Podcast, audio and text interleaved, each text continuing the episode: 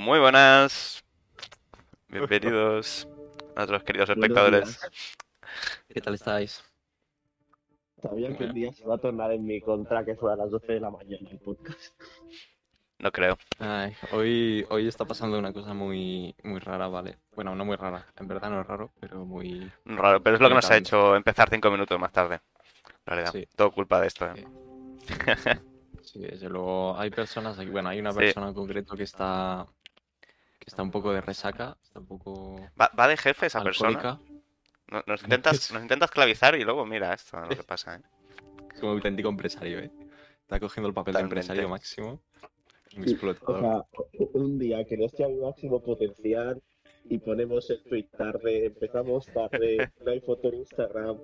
Yo creo, chicos, que se está disolviendo hace hueco. Es que ¿Qué dice, hombre? tenéis que independizaros. Es- como esos pájaros que saltan del nido. Eh, La gente- independizarnos es eh, salir de la esclavitud, ¿no? Hacernos libres. La gente está escuchando la voz de Víctor, ¿verdad? Esa voz no puede ser de una persona sana. Eh, mira, comenta Mario por el... comenta Mario por el chat. Vaya voz tiene Víctor. Hombre, que se nota, se nota. La gente de Spotify, tampoco- la gente de Spotify, pues que sepa que sí, estamos haciendo este programa con un alcohólico. Hola. Pero se me nota tanto, no puede ser. Ah, se nota algo, Yo ¿eh? Yo lo he verdad. notado. Cuando has entrado, yo no entendía nada de lo que decías. Ha habido un momento de necesitaba traductor. Básicamente. Porque me ha ayudado David, que si no, yo no. Y porque no has, y porque no has entrado justo cuando ha entrado él en la llamada, ¿eh? Porque no, no se escuchaba ni la mitad, creo yo. Ha ido cogiendo ritmo a medida, a me- a medida Os, que- os que... que- os que- os querría ver cuántos, cuántos estaríais aquí después de la noche. ¿Qué pase? ¿Quieres contarnos algo de, algo de la noche, Exacto. Víctor? No, bueno, la verdad es que una noche normal, donde se cumplen los protocolos sociales Sí, ¿no? de, ¿Te acuerdas de algo? beber, intentar hacer amigos. ¿Y hiciste alguno nuevo? Pues la verdad es que la gente la borde. Vaya. Otra vez será. Bueno, será. Y, y, y- y solo por saber, ¿de qué fuiste disfrazado? Ah, sí, porque chicos, para los espectadores, era una fiesta de disfraces, de cosas de la infancia. Eh, igual subimos una foto a Twitter si llega a 50 retweets. nuestro, nuestro último tweet. Eh, pero yo iba de- del, del Rey Bob de la banda del patio. ¿En serio? Mítico personaje. Sí.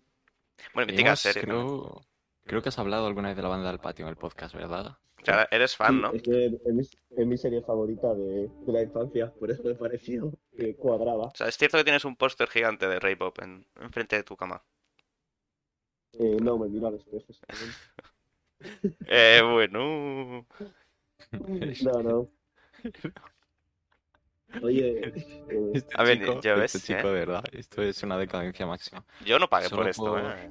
Desde luego, desde luego, es que A esto... mí me prometieron otra cosa. Lo sentimos por la ¿vosotros gente. qué tal? ¿Qué habéis hecho?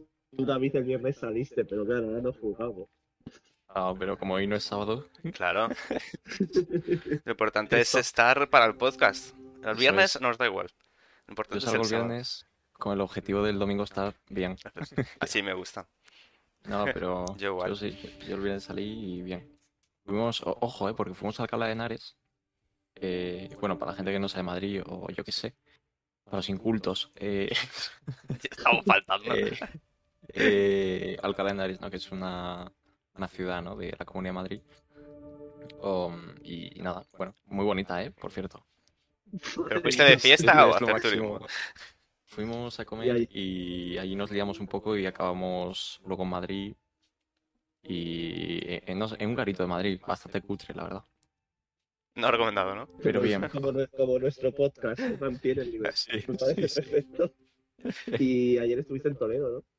Eso es, ayer estuve en Toledo, es es que de turisteo, fin de paras. semana de turisteo. Ya ves. Y Toledo bastante bonito también. No, no sabía qué esperarme, la verdad, pero muy chulo, muy chulo, sobre todo cuando anochece, ¿eh? Todo iluminadito, así, muy rico. O sea, muy rico la comida también, digo. Claro, claro. Es que me ha salido del alma lo de muy rico. ¿Te trajiste alguna espada o algo? Eh, recuerdo. eh, no, la verdad es que estaba caminando y lo pensé, dije, hostia, voy a traerme algo, ¿no? Pero.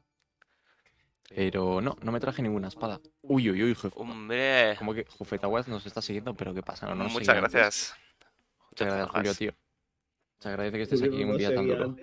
No sé. No, parece que no. Parece que no. Vale. Más vale tarde que nunca, ¿eh? Eh, Tampoco no...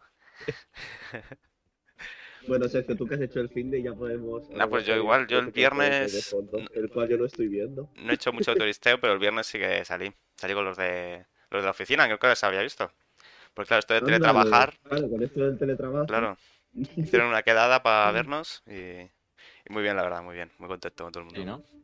Muy majos. Sergio que ahora trabaja para EA Sports. It's the game. Porque obviamente la gente de Hueco es competente. Competentes. Bueno, eso dicen. Sí, ha- hay un, chaval que está aquí borracho, pero somos Sí, ¿eh? competentes. Y por cierto, esto nos ha dicho, y quiero decirlo, que tal es el nivel de decadencia de este podcast, eh, que Víctor está emitiendo tumbado en la cama, tapado seguro, medio Secretos. dormido. Esto se dice y, y, Sí. Creo que era necesario dice- decirlo.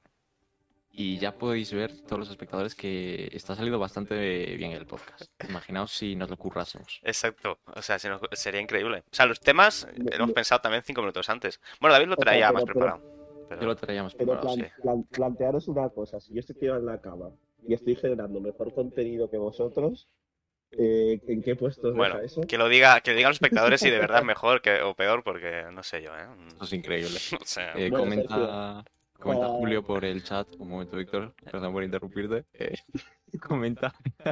comenta Julio por el chat. Enorme, Víctor. Qué grande, Julio, si siempre es mi favorito. Oh, Dios. Eh, pues nada, chicos, vamos a ir. Sergio, eh, yo hoy no estoy ni viendo el juego que sabemos poner de fondo. Sí, hay un Así juego de fondo, Pues hoy estamos viendo el, el Abzu, que es un juego. Pues es bastante curioso, no sabría ni, decir- ni siquiera decir qué género es, porque es como plataformas, ¿o no? Porque no hay ningún obstáculo, simplemente ir avanzando por el mundo y pues, ir observando. Hay algún enemigo que tienes que ir evitando, etcétera. Pero es parecido, no sé si sabéis qué juego es Journey. Sí, Pues No es. jugado. de hecho, ya, de hecho ya hemos hablado de él. Sí, pues es un juego parecido a Journey en ese sentido, ¿no? Tú vas avanzando por el escenario y bueno, pues tienes que llegar al final. Y sobre todo lo, lo Me importante, gustan mucho los juegos, los juegos que no van a ningún lado. como que no van a ningún lado. O sea, que no, que no son como competitivos, que son muy de a tu rollo. Ah, de- sí, sí, por supuesto. Está bien, están muy chulos. Eh, Aunque también es verdad que no puedo traer aquí triple A porque me peta el ordenador, como pudimos observar en el episodio 2 de Hazme Hueco. Así que por eso... Julio Si se puede ligar con otros buzos. Eh, no, es una pena, porque en Journey molaba mucho que pudieras estar con más gente. Es una cosa que... eh, no, Joder. no, que yo recuerde, Eh, creo que aquí no. se podría decir. Se podría decir que, que hay muchos peces en el mar, ¿no? Eh, sí, pero ninguno para ti, así que... Joder, qué duro. Ahora, ahora ya no solo nos metemos con los espectadores, sino con nosotros mismos también. Sí, Increíble. efectivamente. Aquí para todos. eh. Bueno, el caso es que, bueno, desarrolló Giant Squid, así pongo un poco los créditos para que la gente conozca. Y, bueno, lo publicó eh, 505 Games. Y bueno, lo podéis jugar un poco donde queráis, lo tenéis en Play 4, en Switch, en Xbox, eh, en PC, o sea, el tipo de juego que eh, si no jugáis porque no queréis. Y bueno, y se lanzó el 2 de agosto de 2016. Y lo tenéis pues por 20 euros. Puede parecer un, un precio elevado, realmente. Oye. Pero a lo mejor lo vale. Sí, bueno, a ver, seguro que en cualquier oferta lo encontráis por 10. En cuanto pongan en Bueno, Steam, chicos, siempre etcétera. Siempre, lo digo, pero a ver. Y más es verdad que es un juego cortito. No, no debe durar más de 8 horas. A lo mejor dura 7 o 6. Algo, igual que el Journey, de duración más o menos. Y bueno, sale a. Te sale a. casi 3 euros. Uf. el, cine es más caro de 3 euros la hora, ¿eh? Yo solo digo eso. El cine suele ser 4 euros la hora. Sí, pero. Yo lo dejo, pero yo lo tú dejo vas al caer. cine- Yo lo dejo caer. vas al cine, te tomas unas palomitas, unas chucherías. Bueno, Pues entonces sale más caro aún. me sale más caro, pero, pero lo disfrutas mucho, ¿no? Pues te compras unos chetos y un Mountain Dew y te haces gamer y juegas aquí, hombre. Uf, Los chetos, justo ¿eh? esto que estamos comentando liga muy bien con el tema que traía hoy. Pues si quieres ir ¿quieres empezar empezando, Víctor. directamente? Venga, directo. Así que si queréis, podemos empezar el programa más resacoso de Hazme Hueco. Vamos. Nos fuimos, nos hemos ido. Pero, pero, bueno, Pero cuéntanos, Víctor, cuéntanos. Dime, dime, dime, David. Nada, nada. Eh, ha sido, venga, empieza. Empieza el tema, no ibas a enlazar, venga. ¿Eso te ha ido? ¿Está pasado? No, que ya voy a enlazarlo. Eh, bueno, pues nada, sabéis que normalmente traemos un tema cada uno. Al mío me apetece hablar el primero para que así no se me olvide. Así que. Creo que quieres hablar el primero. para ponerse a dormir después. que Exacto. Sí, aparte es eso, también para poder estar como ausente ya. El resto del tema voy a ir soltando, soltando datos. Eh, no, pero bueno, venía una cosa que me ha, pasado, me he acordado ahora cuando se ha puesto a decir de la duración del juego y todo esto. eh, que es que yo ahora, desde que me mudé a Madrid, eh, ahora tengo compañero de piso y me estoy abriendo un poco musicalmente a cosas nuevas. Eh, el problema es que yo hay veces que estoy escuchando música y la puedo disfrutar, pero siempre la música que escucho intento, yo sé, que yo sentirla para que para mí es buena, buena música. que es para mí buena música? Buena música que creo que hay un esfuerzo detrás, un tiempo, una dedicación. Pero claro, luego hay canciones que digo, es que igual ha salido bastante más rápido de lo que yo creo. Igual no es, eso no es importante, pero que se me hace a veces difícil. mm, va, eh, cuanto más mayor me hago, más difícil se me hace valorar eh, las cosas. Porque más siento que, que no sé cuánto no sé cuánto han dedicado y tampoco sé si es importante, ¿no? Al final, porque es Mm. arte. Entonces, Sí. ahí va un poco un- mi tema. Sí, yo creo que no es tanto el tema. tiempo, sí. No es tanto el tiempo que hayas dedicado, más en el resultado. O sea, a veces tú le dedicas poco tiempo a algo y te sale bien, te sale bueno. O sea, pero a mí, o sea, a mí lo que me llama la atención es que, o sea, te refieres a que cuanto más mayor te haces, o sea, sé que el tema no es este, ¿eh? pero, Ahora estamos hablando de la- la vejez de Víctor. Pero eso es, eh, me da igual que el tema no sea este, lo siento, voy a interrumpir un momento todo. Eh, o sea, me estoy diciendo que cuanto más mayor te haces, mm, más te cuesta valorar eso. Es que creo que me, o me- como me intento abrir a todo. Te abres mucho, Víctor, sí, eso es. como intento, como intento ser muy abierto, eh, al final como que, ¿sabes lo típico hay que, hay que, que se dice la frasecita esta de es que hay que respetar a todo el mundo? Pues claro, yo no quiero juzgar el arte, yo que sé, si a ti te gusta unos cuadros que son una pincelada, ¿quién soy yo? Ah, o sea, cada vez me cuesta más decirte, porque me abro mucho, porque me intento entender esa pincelada que hay en el cuadro que yo no entiendo de primeras. Bueno, pero esto, claro, eh, es lo de siempre. Hay que diferenciar entre el gusto y el criterio. Al final, tú pu- puede gustarte algo y que sea malo y que tú sepas que está mal. Y que no sea buen arte. Porque normalmente es verdad que lo que se considera buen arte es simplemente eh, aquello que es bueno para la mayoría. Entonces, o por lo menos que sigue unos cánones, ¿no? Yo creo más bien. Pero yo creo que simplemente a ti te puede gustar un cuadro, a otra persona no. Yo creo que cada cual. eh, la belleza, ¿no? Está en los ojos del que mira, ¿no? Se dice. Uf, Sí, pero sí. es que ahí caes en el, en el subjetivismo, David, que es la cosa más asquerosa que ha inventado el. No, pero es que el arte es subjetivo. Hombre, no sé, pero es que el arte es eso. Sí, pero si, todos, si, si, si, si las conversaciones se resumen a, bueno, esa es tu opinión y esta es la mía, no se discute. Entonces, Pero es que no hace falta discutir por el arte. Depende cómo lo valores, ¿sabes? Yo creo que se puede discutir, por ejemplo, una película. Por ejemplo, Los Vengadores es la mejor saga de superhéroes del planeta. Eso es un hecho objetivo y que Podría, podría negártelo, podría decirte que son las de Batman, de Nolan. sí, y sí, sí, podrías hacerlo, pero hombre, estarías demostrando, Sergio, que es un auténtico inculto. Pero Es mentira, mentira, no, no creo. Eh, nada, es broma. Hago mucho hate a Nolan, pero en realidad sus pelis, no sé, están bien. no, gustan. las de Batman están muy bien. Eso a mí, las de Batman me gustan mucho, ¿eh? Interstellar también. Cada vez que veo Interstellar me gusta menos, pero Interestelar. Sí. A mí, fíjate que Interestelar me parece que es una película muy larga, demasiado larga para lo que es, y sí, demasiado larga, demasiado, no compleja, pero muy... pretenciosa. que la alargan por alargar, muy emparanoiada. Aburre. Es que la primera pues vez estamos que la vi me, me flipó, pero a todo bueno. el mundo, ¿eh? Bueno, estamos desviando el tema, de verdad. No, yo lo que quería decir una cosa del tema de Víctor es que eh, cada vez me cuesta más poner notas. Bueno, es que no tiene, para mí no tiene Claro, sentido pues- pues- poner notas a Pues una a, obra de a- a lo, a lo que voy en parte es eso, a poner notas. Es que no se puede. También. Es que, ¿qué valoras eh, para poner una nota? Tú puedes decir y hacer un análisis de una obra, eso sí que lo creo. ¿No? Pero Y puede ser entonces, si interesante. no puedes poner notas, no puedes decir que es bueno y que es malo, porque eso es una nota.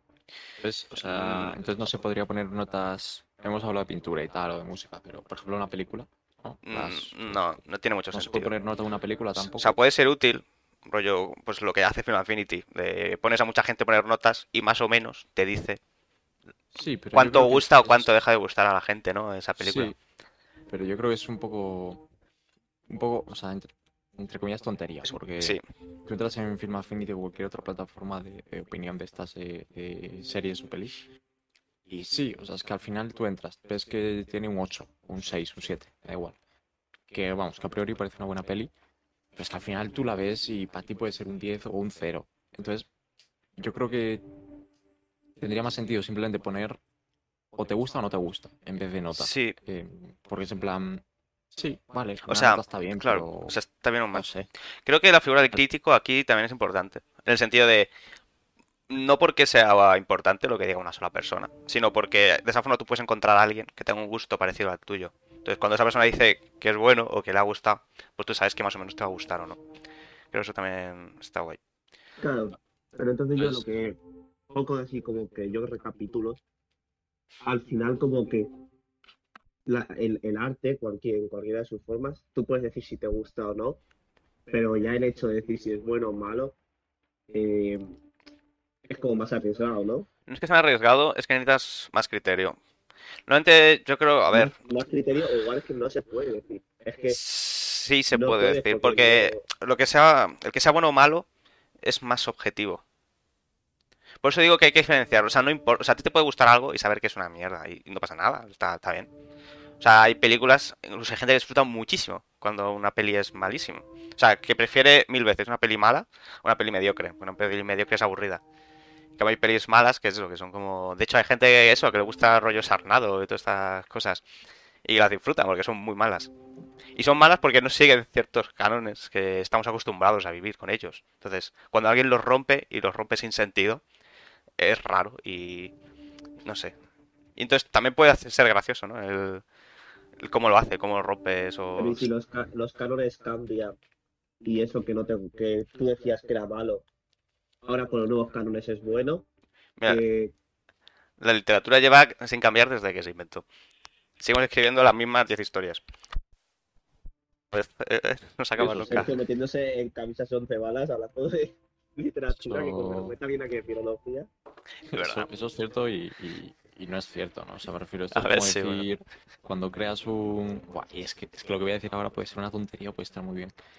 Pero es como decir, cuando creas un extraterrestre en un libro o una película, quizá más en una película, porque es visual, el extraterrestre siempre tiene eh, las facciones humanas, siempre tiene nariz, que igual tiene 20 narices, pero es una nariz, o ojos, ¿no? Igual tiene 20 ojos, pero es un ojo. Pero claro, no, no, no se concibe un, un extraterrestre con un rasgo que jamás hayamos visto. A ver, yo creo que eso ¿No? es más... eh, el rollo, depende de lo amigable que quieras que sea extraterrestre. Quiero decir, por Pero ejemplo, en la cosa es un bicho raro y no se entiende, es- no tiene ni como ningún sentido físicamente. Y en cambio en ET sí, porque es como, vale, quieres que sea amigable, quieres algo que no te produzca un rechazo, ¿no? Al verlo, supongo. Sí, O- pero en la cosa, yo no me acuerdo mucho cómo era el bicho la cosa, la verdad, pero... Claro, es que no tiene una forma definida en la cosa, entonces... Yo no la he visto. O por ejemplo, estoy Ah, pensando mm, en Arrival, ¿habéis visto Arrival? Eh, La peli sí, de... sí, sí, Ahí sí. también son como unos bichos raros y tal, no sé. Sí, pero no dejan de ser como pulpos, ¿no? Supongo, a ver, es que es difícil, ¿no? Imaginarte algo que no has visto nunca, claro. Siempre, todo lo que se hace siempre es con una referencia en mente. No sé, y la verdad es que no sé por qué he dicho esto, ¿eh? O sea, que- dije esto porque decías que los libros son siempre iguales, ¿no? O sea, no, no- no iguales, pero es pero siempre la misma diferentes. estructura, siempre se mantiene una estructura muy similar. Que yo creo que un libro que no mantiene, o una peli incluso, que no mantiene esa estructura, deja de ser, eh, entre comillas, no buena, ¿eh? Pero consistente. Sí, Em, Es que deja de ser consistente porque es una estructura que nos encanta, en ese sentido. O sea, por hablar algo ya en una estructura en concreto, por ejemplo, yo qué sé, eh, la típica, el viaje del héroe. Pues si hay una película que, que debería hacer el viaje del héroe y no lo hace, de repente rompe, porque sí, o sea, sin ninguna razón, no porque quiere hacer algo interesante, sino porque no sabe, el escritor no, no conoce el viaje del héroe, entonces no lo hace, no lo escribe. Se nos hace raro, se nos quedaría probablemente sosa. Sería una peli en plan, mm, pues este personaje es una mierda, porque no es interesante. De hecho, No evoluciona. Yo creo que eso le pasa mucho a los, a los niños pequeños, ¿no? Cuando te mandan a hacer una. escribir, tipo, pues, estás en, yo qué sé, en primaria, ¿no? O en- o en- no sé cuándo te mandan a escribir una, una tal, pero sé que muchas veces a mí me han mandado eso. Escribe una historia para el lunes. De la mierda que quieras. Y, y claro, eres pequeño, no- yo creo que no eres muy consciente de qué estructura siguen las novelas y tal. Claro, porque no has leído y nada. escribes cualquier basura, ¿no? Y te pones a enrollarte, a enrollarte, la trama no avanza, o, o avanza demasiado rápido, y, y tal. Entonces, claro, tú lees una novela que es, que, bueno, una novela, un relato, ¿no? Que ha escrito un niño pequeño y, y es una basura. Sí. Con, con todos mis respetos, ¿no? No, no, pero sí, sí, es así. Y es malo por eso, porque no, no sigue ciertos patrones ni cosas que nos gustan, en general, a los seres humanos. Entiendo que es eso. Pero también, también mm, lo bonito del arte cuando a veces algún artista nuevo sale que, a- que mucha gente dice, pues que ha roto con lo que se hacía, es esa gente que intenta no basarse en estos conceptos de los que hablamos. Pero es mentira, sea, sí que lo hacen. Un día, Incluso cuando se dice está pero- rompiendo con todo, probablemente haya cogido una cosa vieja, que ya se había olvidado la gente de ella, la ha juntado con la cosa nueva que se está haciendo ahora, y vale, y ya está. Y le ha salido algo nuevo, entonces está rompiendo con todo, supongo. Sí, yo estoy de acuerdo con Sergio, ¿eh? Yo creo que todos se sí, basan sí, en lo puede mismo. ser que también, pero yo creo que tienes que ser que a veces forzarte a, a intentar salir del molde, aun sabiendo que no te estás saliendo, pero no sé, es como cuando vas a ver una peli de un director un poco más extraño y se te hace a que algunas cosas no son de tu estilo y, y a lo mejor es eso porque está intentando no tener eh, ideas preconcebidas de lo que tiene que ser el cine y de lo que tiene que ser un libro. A lo mejor el libro que escribe el chaval de 5 años, eh, que es, no tiene sentido la novelía que le han mandado para el colegio, también tiene mucho valor porque O sea- es como un niño ve una historia. O sea, sí, pero a que tú no te verías 90 minutos de, una, de cine abstracto seguidos, porque te da una embolia. Porque cine No, abstracto, porque igual me, tengo unas ideas preconcebidas lo que tiene que ser el cine que no me permite claro, el, el simplemente intentar disfrutar de algo que no tenga tanto sentido. O que, bueno, que no tenga sentido o que, que siga otro, otras corrientes que no, no están en mí. Sí, es que es eso, esperamos ciertas historias y hay historias que nos encantan. Entonces, pues, si haces esa historia pero la haces mal, pues sale mal. Si intentas romper, o sea, también se puede romper con las cosas, pero es lo de siempre, para romper algo tienes que saber por qué lo estás rompiendo. Eh, por ejemplo, una peli que rompe con el viaje del héroe, mm, a mi parecer, es la de... Eh, ay, ¿cómo se llamaba? Mm, La saga esta de... Múltiple. ¿Cómo se llama la primera peli? Ah, sí. Múltiple, ¿no? Se llamaba. La- múltiple se llama, No, pero la anterior, ¿cómo se llama la, la primera? No tengo ni idea. El protegido, joder, el protegido. El protegido, sí. Eh, No sabía que había otra. O sea, pensaba que solo era múltiple. no, Es son que tres, es una trilogía. Son tres. Está guapo, ¿eh? Es el- La última también está Mm, la de Glass, ¿no? Es la última. la de Glass. Ah, es verdad, sí, sí. Es verdad. Sí, pues son, me he dado es- son esas tres. Pues son el protegido al final rompe, ¿no? Porque es todo el rato. La peli entera es el rechazo de la llamada. Es como la primera parte del viaje al héroe lo convierte en la peli entera. Pero es interesante porque, vale, está rompiendo en ese sentido. Pero al fin y al cabo está haciendo lo mismo, ¿no? Es como, es buena porque sabe lo que está haciendo. Quiere hacerlo. Imagínate una peli. Imagínate es- eh, si Harry Potter fuera eh, todo. eh, eh, eso, el rechazo de la llamada. En plan, cada vez que sale algo, en plan, no, no, a mí no me, a mí no me hables. Harry Potter, en plan, no, no, yo tengo clase ahora, eh, luego me avisas. Imagínate que fuera así la peli Sería entera. increíble, ¿eh? Sería increíble, la verdad. Claro. Te daría, te daría un punto curioso. Es un punto curioso, Hay, pero hay- hay- hay gente, gente muy hater de Harry Potter que a lo mejor le- lo disfrutaría más. a ver, puede Sí, sí, ser. sí, Si pero te gustan los no Slice of Life, sabremos. es lo mismo.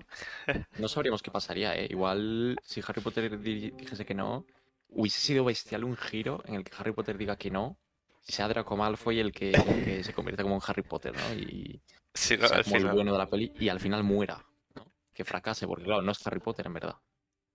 Era Harry Potter el que estaba llamado a eso, lo ha rechazado y Draco Malfoy muere.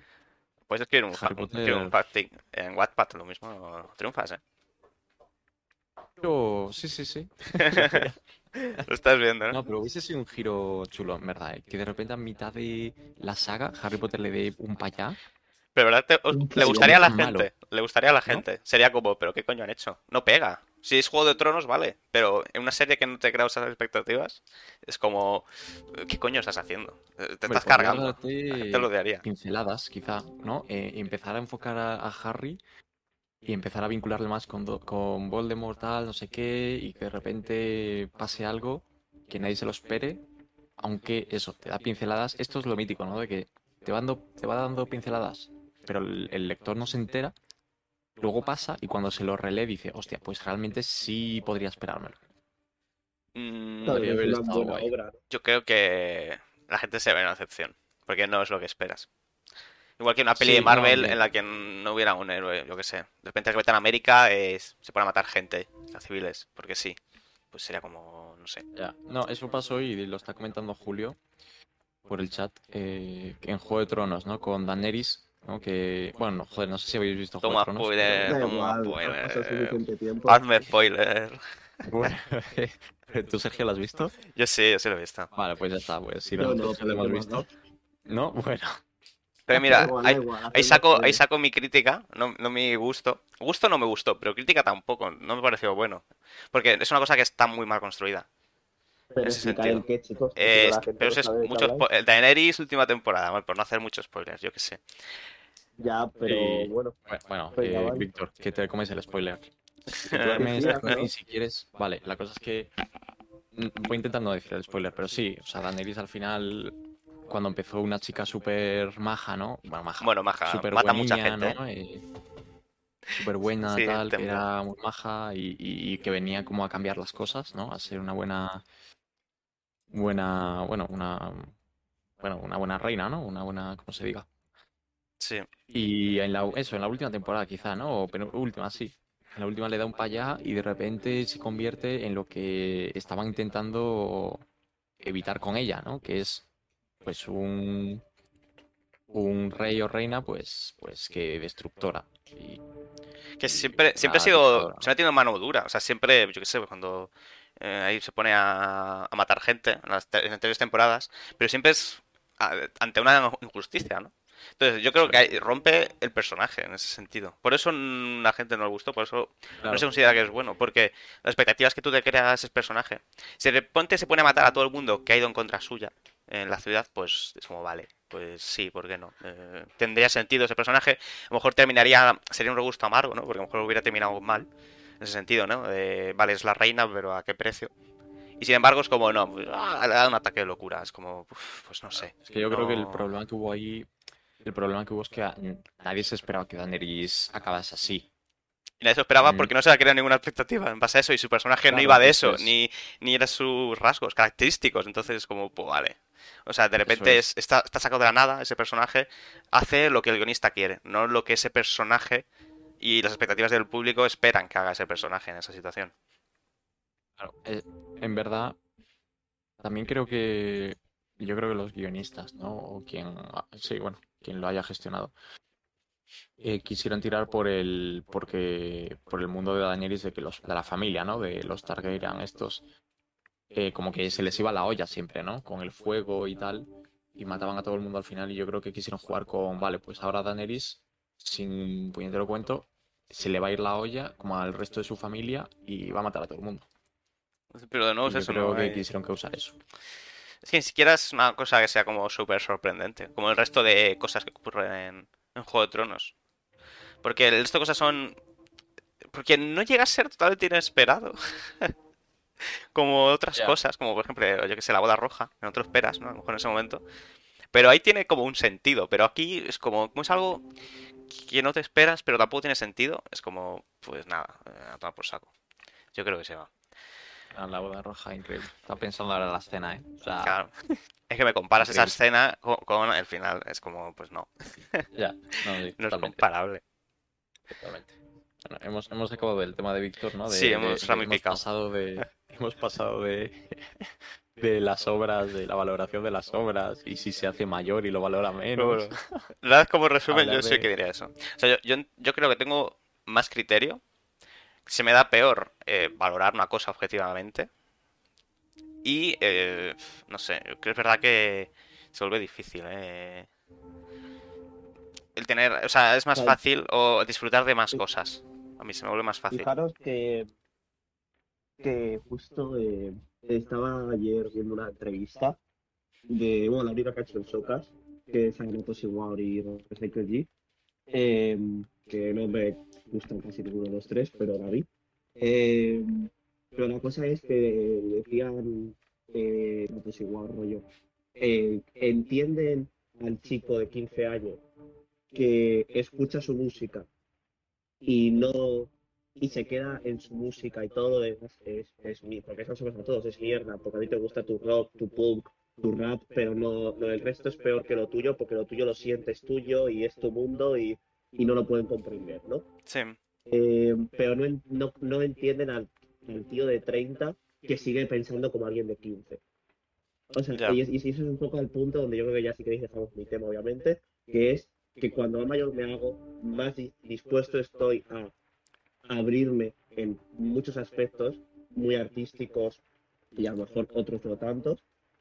no sé qué quería decir con eso, no, no, pero sí, pero, sí.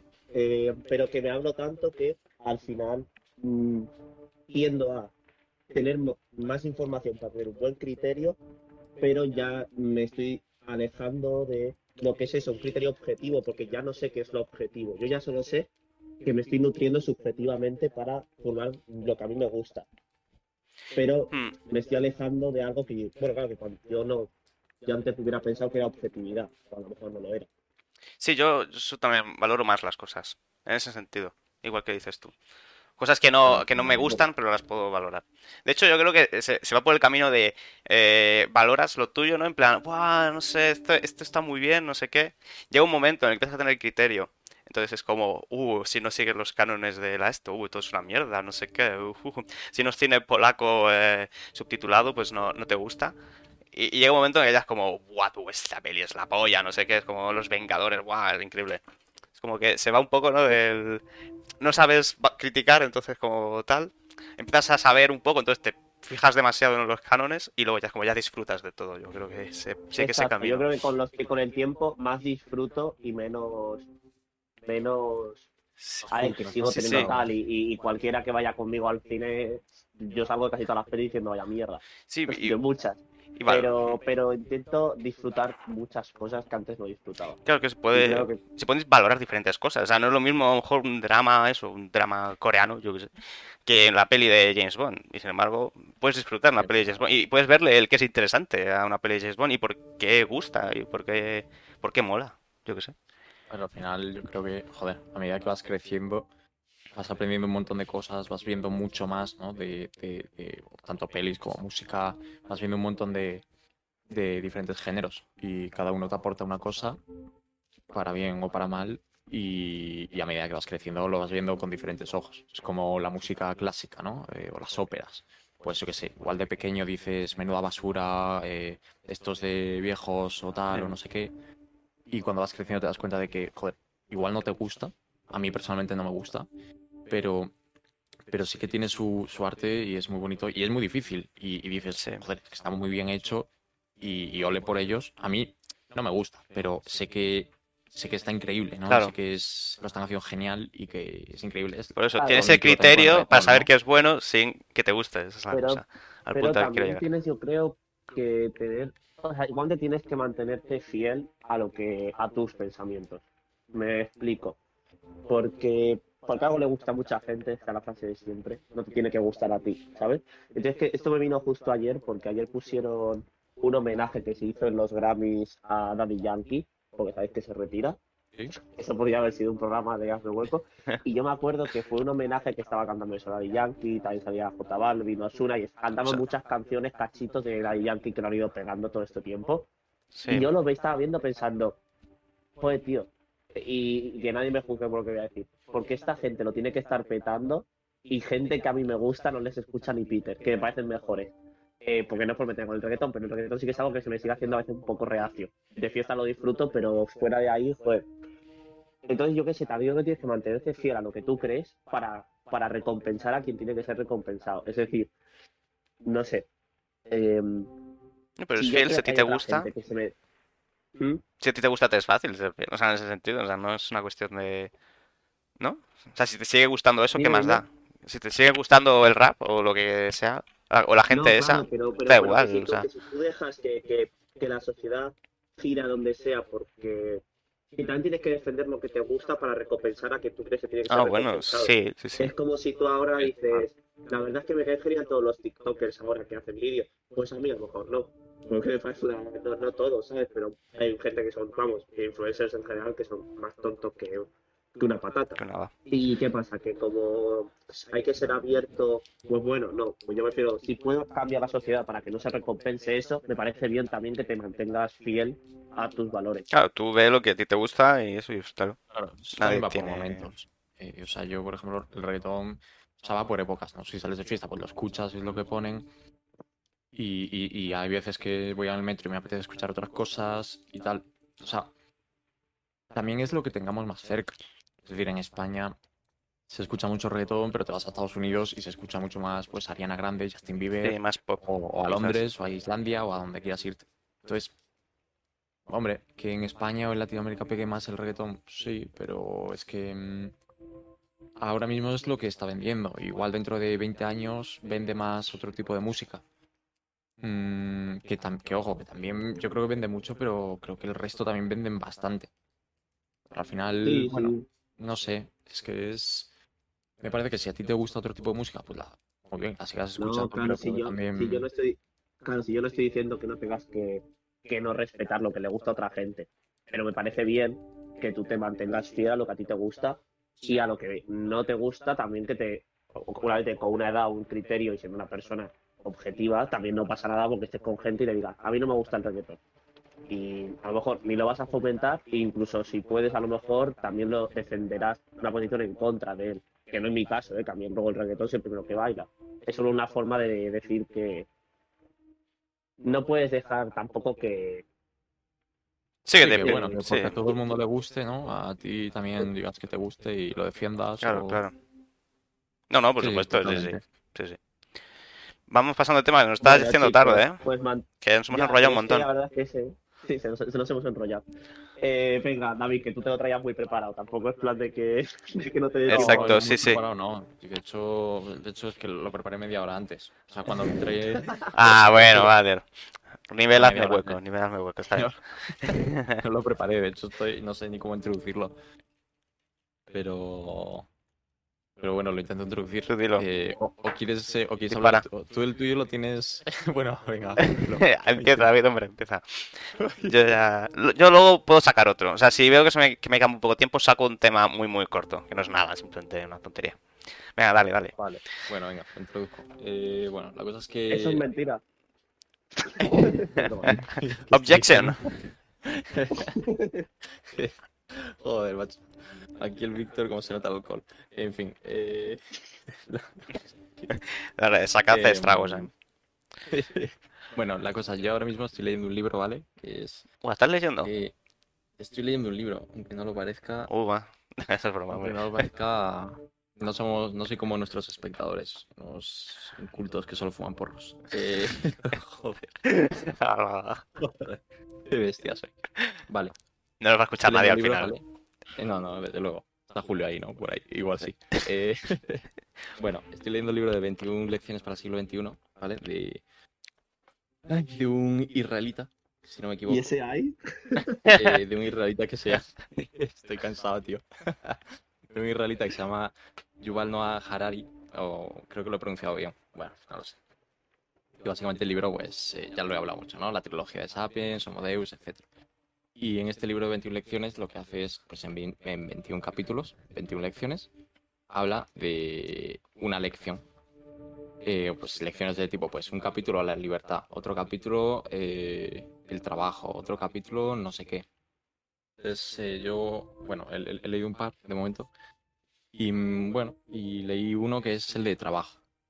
El capítulo de trabajo, ¿no? Que habla sobre todo, eh, pues de lo que todos ya conocemos, ¿no? Que el futuro del trabajo, qué va a pasar, qué no va a pasar y sobre todo eh, vinculado con la automatización del trabajo. Que si, que si los seres humanos eh, nos van a cambiar por máquinas y lo van a hacer em, todas las máquinas y, y- y todo este tipo de cosas que ya está mm, tirando desde hace un tiempo. Sí, Y claro, quería hablar de esto, pero no quería enfocarlo a, a, a- general, ¿no? No quería enfocarlo a y hablar de esto y ya está.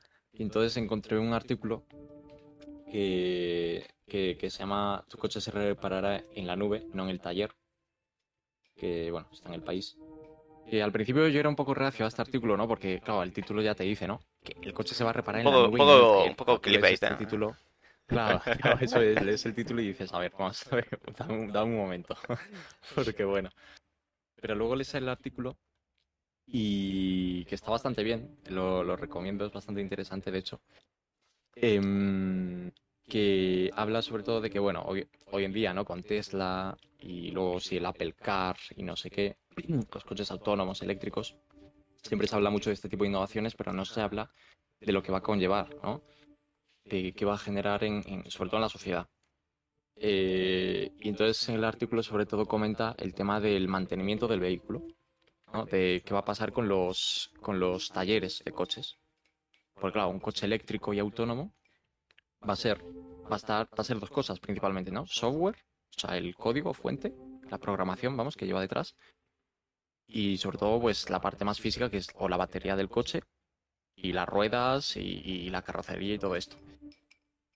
Y, Sí. y entonces el, el artículo habla de, de que toda esta gente, ¿no? Los, los mecánicos y tal van a tener que hacer o van a desaparecer porque el coche ya poco mantenimiento va a a ver, o sea, si al final si te estampas contra algo, o sea, un taller necesitas.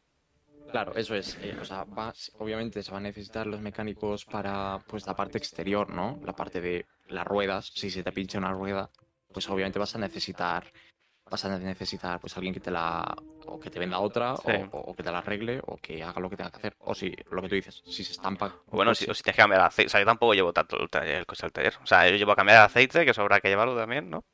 Claro, pero el aceite es del motor. Es decir, si, si es un coche eléctrico con batería, Ah, bueno, no claro. aceite. Sí, solo reparar. eh, Solo cambiar las Claro. baterías, ¿no? De vez en cuando. Eso es, eso es. Entonces el artículo habla, y me parece muy interesante porque nunca lo había pensado, eh, de que, claro, los talleres, las personas que trabajan en los talleres, los mecánicos, van a tener que hacer esa transición o adaptarse, ¿no? De reparar un vehículo a reparar un software, ¿no? A, ten- a saber o tener esos conocimientos de, de- de programación para saber eh, reparar el coche. Porque, y de hecho esto Sí. le ha pasado, o está pasando mucho, ¿no? Que hoy en día los coches ya, para repararlos, tú los llevas al taller y generalmente conectas el coche a una máquina, a- no sé cómo se llama, ¿no? Pero a una máquina, un ordenador. Y, eh, y ese software, ese ordenador ya te dice qué le pasa al coche. Ya te dice, oye, pues este modulito de aquí está fallando, o esta cosa de aquí falla. Sí, se saca No un la- diagnóstico, sí. Claro. Y, y, y sobre todo es, es, es tirando a eso, ¿no? Porque, porque, porque bueno, en el artículo también comenta, ¿no? Eh, comenta que básicamente hay una frase que me gustó mucho, que es básicamente que el vehículo eh, va a ser un medio y no un fin, ¿no? Que los conductores ahora van a acabar siendo pasajeros. Es decir, eh, ahora nosotros ya ni siquiera vamos a conducir los coches, ¿no? sino que simplemente vamos a ser menos pasajeros de los coches, el coche va a ir solo, y ni siquiera vamos a estar nosotros para conducirlos, ¿no? Ni, ni nosotros mismos Sí. como eh, particulares, ni ni mejor, ¿eh? Yo te digo, o sea, ayer casi me doy dos veces con el coche y me dieron una. O sea, con eso te digo todo. Te han dado- ¿Te has dado un golpe con el coche ayer, Sí, Sergio? bueno, me dieron un golpe con el coche. Y yo, pues nada. este podcast Quiero decir, casi me doy dos, casi. A un alcohólico y a un, eh, y a Temerario. un golpeador de coches. Que no, a mí me dieron, me, me dieron por detrás. Pero, ¿cómo te, es. pero ¿cómo te pasó? ¿Te Pues, Sergio? Sí, muy claro, tendré que contarlo. Nada, pues eh, estoy saliendo eh, de una rotonda, el coche delante frena porque hay un paso de cebra, yo freno. Y porque iba a pasar alguien, claro. Yo freno para no darme con el coche delante, pero el de detrás no tuvo esa idea, entonces eh, pues me dio un golpe ahí por detrás. ¿no? Increíble. Así que, eh, Bueno, pero todo bien, ¿no? sí, me dio nada, o sea, ni, ni me hizo nada, o sea, me dio justo en el parachoques, no, o sea, ni me hizo rasguño, o sea, nada. Pero vamos, que sí, joder. Bueno, bueno. Vale, vale. No, no, vale. Pero eso, que muy peligroso, eh, tener Vale. conductores humanos. Sí, sí, sí, no, no. Y, y sobre todo el punto al final al que quiero ir, ¿no? Enlazando un poco es que en el libro este, de 21 lecciones para el siglo XXI, eh, el, el escritor este lo que, lo que dice es básicamente que lo que esta transición que estamos haciendo, ¿no? De se podía aplicar tanto en los talleres de coches de coches como, como en cualquier otro sector, es que antes, ¿no? En todas las revoluciones que hubo, tanto eh, agrícola, industrial, etcétera, los consumidores, las personas eran necesarias, ¿no? Porque los consumidores iban a ser, son los que consumen, son los que compran las cosas y es el objetivo final.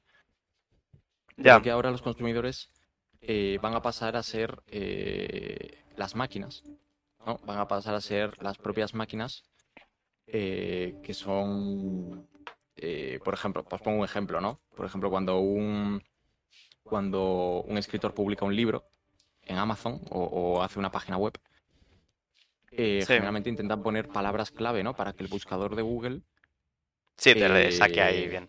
Claro, te saque bien. Entonces al final, porque sabe que si Google te saca en las primeras hojas, la- el ser humano que está detrás del ordenador te va a comprar, seguramente.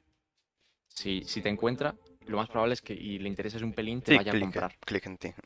Claro, entonces al final el, el- el consumidor ahora deja de ser esa persona a ser Google, a ser una máquina que si el algoritmo dice que eres interesante para él, se lo enseña a la persona. Pero si no eres interesante para el algoritmo de Google, eh, no, no se lo va a enseñar a la persona. Y entonces no vas a vender, entonces no vas a llegar a nada, Ya, por así claro.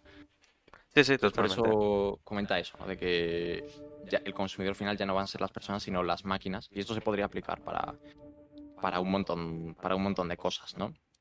También hay muchos, Ya. eh, un montón de, de- de filósofos, ¿no? Que creo que había uno que era. le- Aquí me estoy tirando un triple, ¿vale?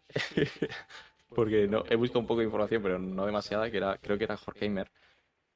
Creo, que no me acuerdo. Que decía que básicamente llegaremos a tal nivel de automatización, ¿no? Que, que las propias máquinas van a hacer más máquinas. Y entonces. Sí, la, singularidad que llaman, ¿no? Sí, y entonces las personas ya no van a necesitar eh, trabajar, no va a haber dinero, porque se van a encargar todas las máquinas. Skynet va a ser. Pero no va a ser que la- la- Y- las, las máquinas no van a necesitar a los humanos, que no es lo mismo. Vale, y Pero es un luego tema, nos es un matarán a tema todos, ¿no? complicado. Sí. No habían dicho en Estados Unidos, yo no estoy puesto, ¿eh? pero no habían dicho algo de que las máquinas en un futuro iban a pagar impuestos.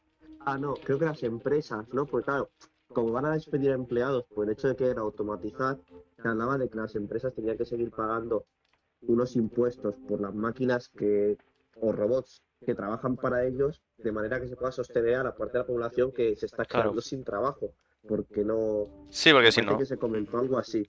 A ver, eso es una Sí. solución. Otra cosa es que se vaya a implementar, ¿sabes? Te quiero decir, eso lo dice alguien, ¿Es pero. una solución para qué?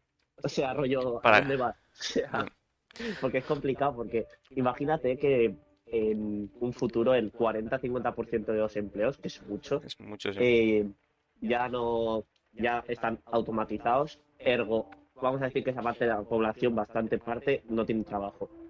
¿Qué pasa? Que tienen que vivir de qué? De una paga que le dan por los impuestos que pagan las empresas, pero, pero es como muy raro todo, o sea, que Ya, ¿qué, qué futuro no, no no sé, se o sea, que puedes, puedes, puedes imaginártelo hacia el lado bueno de la balanza, que es, eh, pues sinceramente, lo más cercano porque vamos a conseguir esta una utopía donde cobramos todos un sueldo, o sea, una, una, una Sí, economía podemos distinta, vivir, una sí. economía súper donde, Suena, suena comunismo todo. eso, ¿eh? Pues sí, sinceramente, claro que sí, suena, suena, sí, sí, completamente, completamente. ¿Y qué pasa?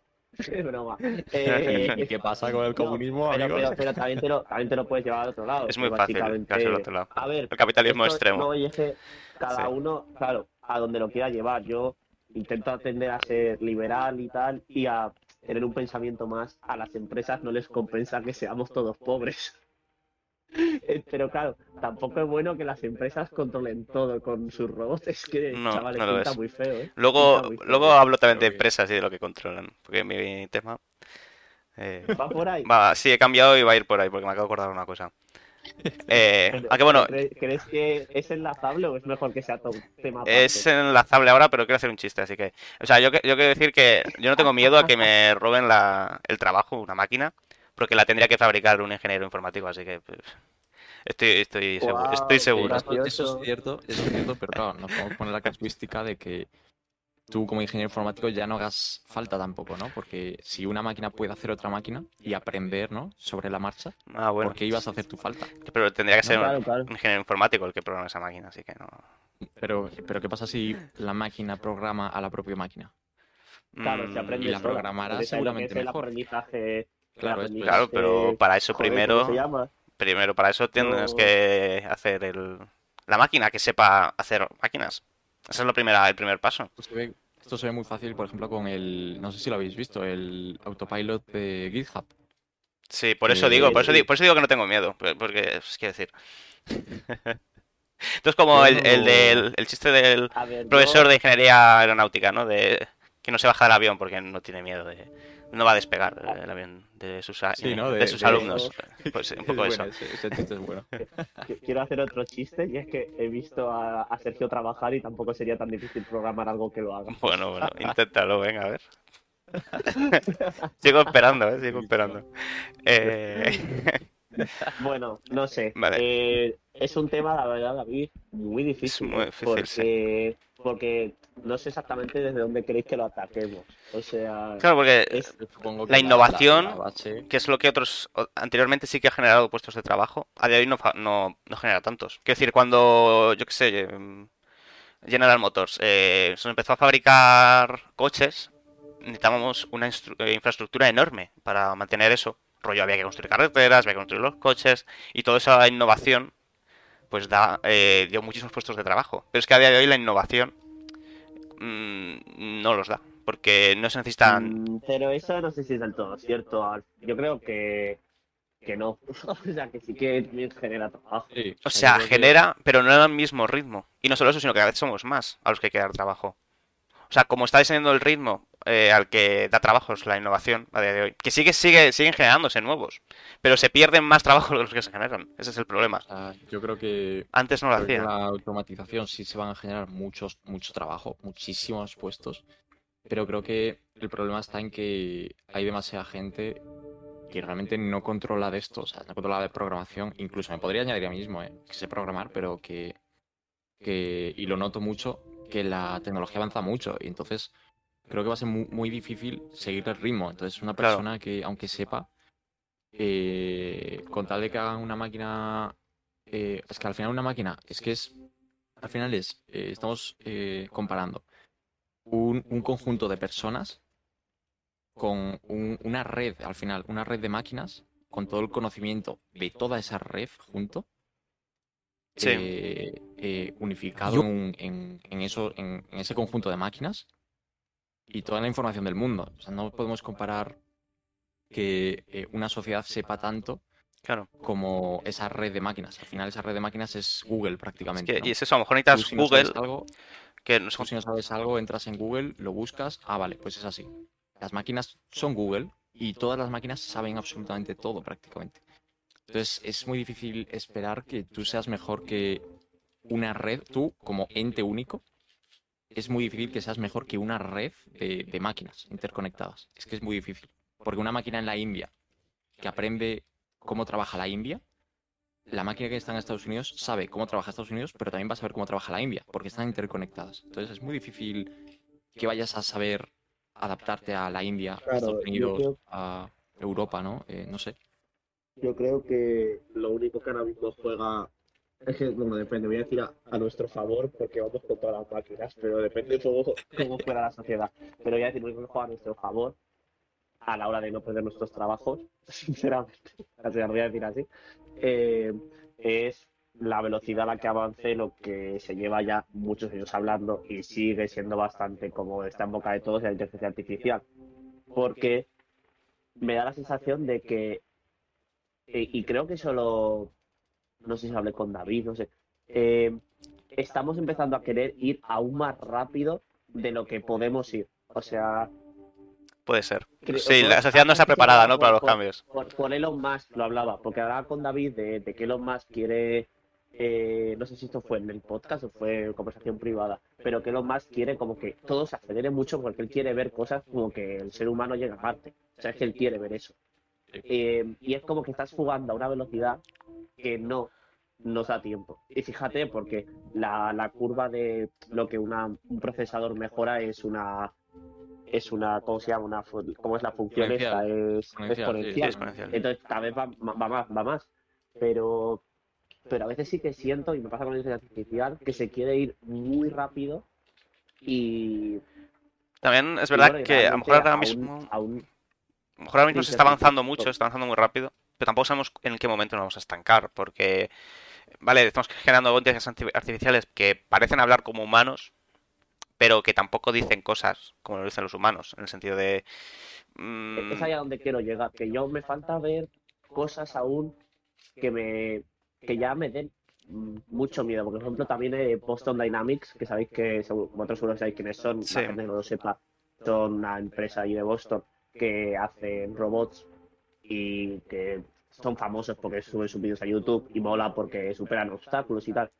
Pero am, habría que ver si les cambias el circuito entero, si les sueltas en otro lado, como que eso sigue lejos. ¿Sabéis lo que os digo? O sea, ellos al final entrenan en un, en un sitio preparado, tal, y mola un montón los vídeos, y mola, y, será- y seguro que es increíble, pero seguro que no está tan preparado como, o sea, no están haciendo creer que está muy preparado, y yo creo que no está tan preparado. No, O sea, no se está no- pensando en las consecuencias éticas ni, ni nada de lo que se puede hacer. supuesto, consecuencias éticas no lo están pensando seguro, aunque no ya hablaba tecnológicamente más. O sea que para una situación real donde te puede pasar cualquier imprevisto, aún no está preparado seguramente. No, seguro Porque que son muchas cosas, es proceso de lenguaje, es de, de imágenes, es, es muchas, muchas cosas, no sé, No, que tienen el dinero, la verdad. Pero Sí, pero... la cosa es si estamos suficientemente avanzados, no lo sé. No, sin duda. O sea, habrá que ver también lo que va haciendo Tesla, ¿no? Porque ya presentó su Tesla Bot. Que bueno, Tesla yo creo que todo lo que hace lo está haciendo Ah, muy sí. bien. Y, y a ver, el, y, da. Es curioso porque.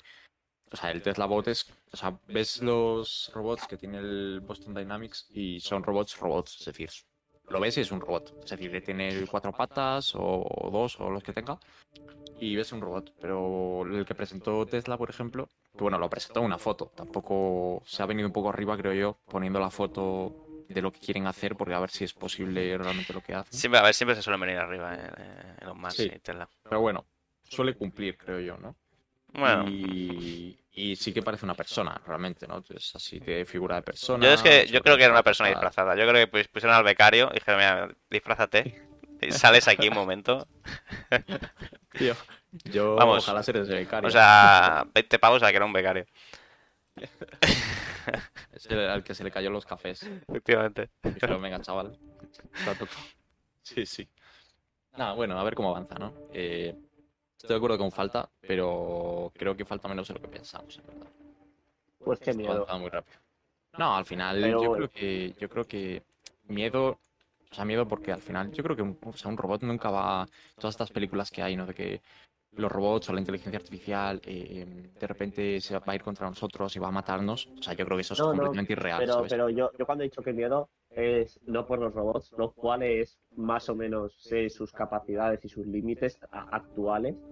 Yo miedo a la sociedad, o sea, me da miedo la gente. O sea, y quién decide cómo se va a estructurar todo cuando todo empieza a cambiar y pasa demasiado rápido. No sé, creo que justo llevamos unos, unos años, un par de desgracias, eh, tanto naturales como, como políticas, como de todo. Entonces es como que y nos superan ya pequeñas cosas, Ya. imaginar el hecho de que cambie el sistema.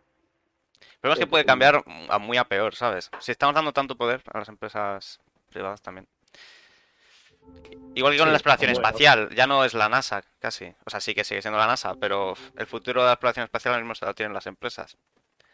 Ya Sí, no, ver, no es algo que vaya a disfrutar todo el mundo, como podía hacer la NASA, es algo que va a disfrutar ahora los ricos, ¿sabes? Bueno, Yo creo ver, que hay un parece- sentimiento de, de pérdida también, en ese sentido. A mí me parece importante, o sea, y me explico un poco, me parece importante que también haya, me parece importante que vaya muy de la mano, ¿no? La empresa pública con la privada. Que, Sí, sí. que la NASA, te quiero decir, yo, o sea, la NASA es pública, creo, ¿no? O sea, es- bueno, es público, lo que Sí, es llaman público, público en sí, Estados sí. Unidos, Sí, pero está, Pero está sí. ya pagado con impuestos. pero yo soy un ciudadano y yo nunca podría hacer un viaje espacial con la NASA, pesar de ser pública. Pues lo y Space, o sea, SpaceX, ¿no? O sea, mm, eh, de Elon Musk, ¿no? No, yo creo que incluso da esa oportunidad. Bueno, yo no puedo porque Claro no tengo tiene- miles de millones, no hacer pero claro, está solo a, a disposición de unos muy que- pocos, ¿no? Todo lo que se hace es que em, sea unos pocos nada más los que tienen acceso a ese tipo de Ya, igualmente os digo que yo cuando, cuando he hablado no era un discurso tan que ahora se torna un poco a contra empresa privada porque me fío lo mismo o muy parecido de, de, de Elon Musk que de muchos políticos eh, que en teoría están en bueno en el sistema público. O sea, realmente Es- lo que es me da interesante esa es reflexión el- la ética. y la voy a traer el siguiente día para que podamos hablar porque ya tenemos mucho tiempo. Y quiero hablar porque me he, Tienes leído, me he razón. leído un libro también yo para variar y quiero hablar un poco de Venga, pues Sergio, yo creo que chicos, lo siento porque este tema ha quedado muy tal, era un tema muy complicado. Me molaría traer a alguien que haya estudiado esto y hablar del tema, Yo, ¿verdad? yo he estudiado y me he leído un libro y me acuerdo casi todo, creo. no es broma, pero sí, está, estaba guay como planteaba el hecho de las similitudes entre un dictador y un político. Y cómo la política es más un juego de, de controlar quién te da el poder que, que Ujú. realmente hacer el bien en el mundo. Eh, Vale, y explica, por- y explica Pues- muy bien, o sea, con unas reglas muy básicas, explica todos los sistemas eh, políticos y eso siempre gusta, es como, parece casi física, es increíble. Así que, muy bien, vale, genial, pues, pues lo vemos el próximo domingo, ¿no? lo vemos próximo si queréis. Te comprometes, ¿no? Sergio? Sí, sí, sí, lo apunto por aquí, ya veréis. Queda, queda dicho aquí, ¿eh? Si no, pues estás fuera del podcast. Vale, vale, tranquilos. Pero, eh, pero ¿vas a, ¿vas a hablar tú ahora? ¿Queréis que hable? Mira, como nos hemos enrollado Mira, muchísimo, eh, llevamos una hora, voy a recomendar una cosita que estuve jugando ayer, que me pareció que estaba súper guay. Y ya el, el tema gordo este, el de, el de política, lo traigo el día siguiente, el día que viene. Eh, voy a hablar, es que estuve jugando un juego de mesa, eh, estaba súper chulo, simplemente lo digo un poco para recomendarlo y tal, y ya cerramos, que se llama Root, rollo Root, como ¿De raíz. qué va? Y pues es mola mucho, es un juego de estrategia. Pero lo que está súper chulo es que cada jugador que juega juega con unas reglas diferentes. En el sentido de un- eh, tienen diferentes facciones y cada facción funciona de una forma, ¿no? Uno intenta expandirse todo lo posible, otro intenta ir apoyando al resto de facciones y ganar su, su favor, otro intenta mm, crear una revolución y entonces tiene que ir expa- expandiéndose poco a poco, generando simpatía por, por la revolución y tal, y está muy chulo, es un muy buen juego de estrategia. Eh, encima es muy bonito, eh, o sea, es un juego de mesa, ¿eh? Eh, no sé si lo creo, mesa, mesa, creo que vale. está creo que está en Steam también pero a ver la versión chula es este juego de mesa y después te picas con unos amigos en una casa y Vale, vale, vale. está muy bien ya te digo es un buena pinta. muy buen juego de estrategia mejor Bueno, que cuando- mejor que Risk Cuando tengamos los medios y 40 cámaras, eh, lo me retransmitimos. parece muy bien buena idea eh, ya bien, es el me futuro eh, jugamos al root en directo dentro de 5 años y Cuando y Víctor, cuando Víctor se, sea un buen empresario exacto y gestione bien el podcast eh, y compre todo el material necesario para hacerlo bien. Que para eso Y no venga borracho a claro los podcasts. para eso primero pues, tiene que no venir con resaca o sea sí. poco a poco Oye, habéis hecho una difamación muy fea de mi imagen de este no, programa. no es una difamación si es verdad no es difamación Lo, Eh, lo dice tumbado en la cama a punto de dormir. que me voy a duchar ahora. madre mía. Bueno, pues nada, muchas gracias por la recomendación, Sergio. Al menos no vamos con eso positivo, después de estas charlas tan, tan filosóficas. Eh, bueno, esto ha sido, ha sido un domingo raro, Sí, sí, Un lo ha domingo sido, raro. Pero es lo que hay. pero de vez en cuando tienen que venir domingos raros para que luego vengan domingos buenos. Eso es una buena. Buena reflexión. Sí. Pero es como No se cuando, siempre cuando ves un capítulo de, de una serie que te gusta menos y el siguiente capítulo de, la, de, de esa temporada eh, es mucho mejor y, y como que de vez en cuando hay esos capítulos que no sabes muy bien a dónde O ir. sea, estás diciendo que el siguiente va a ser mejor. El siguiente probablemente sea el mejor eh, episodio Puede que hemos hecho hasta ahora. Puede ser. Yo creo que sí. Yo me lo, me lo voy a leer antes de venir. No, no preparar, pero sí leer. ¿Qué menos? Es increíble. Yo, yo prometo no salir el día anterior. Entonces, nada. Lo estás prometiendo muy rápido, la verdad. Muchas gracias a quien haya estado ahí, porque yo no he visto ni en Twitch ni cuánta gente había, ni quién ha comentado, la verdad, no he leído nada. Eh, muchas gracias a David por, por su tema de la automatización, a Sergio por, bueno, pues gracias. Por Sergio. venir. Cabrón. Así que nada. ¿Qué pasa, David? Dilo tuyo. ¿Y tu frase? Y di, haz, haz- haz para lo que te contratamos aquí el podcast. Bueno, venga. Muchas gracias a todos por estar, lo que ha dicho Víctor. Somos Alma de Wico y nos vemos el próximo domingo. Adiós. Adiós. Adiós.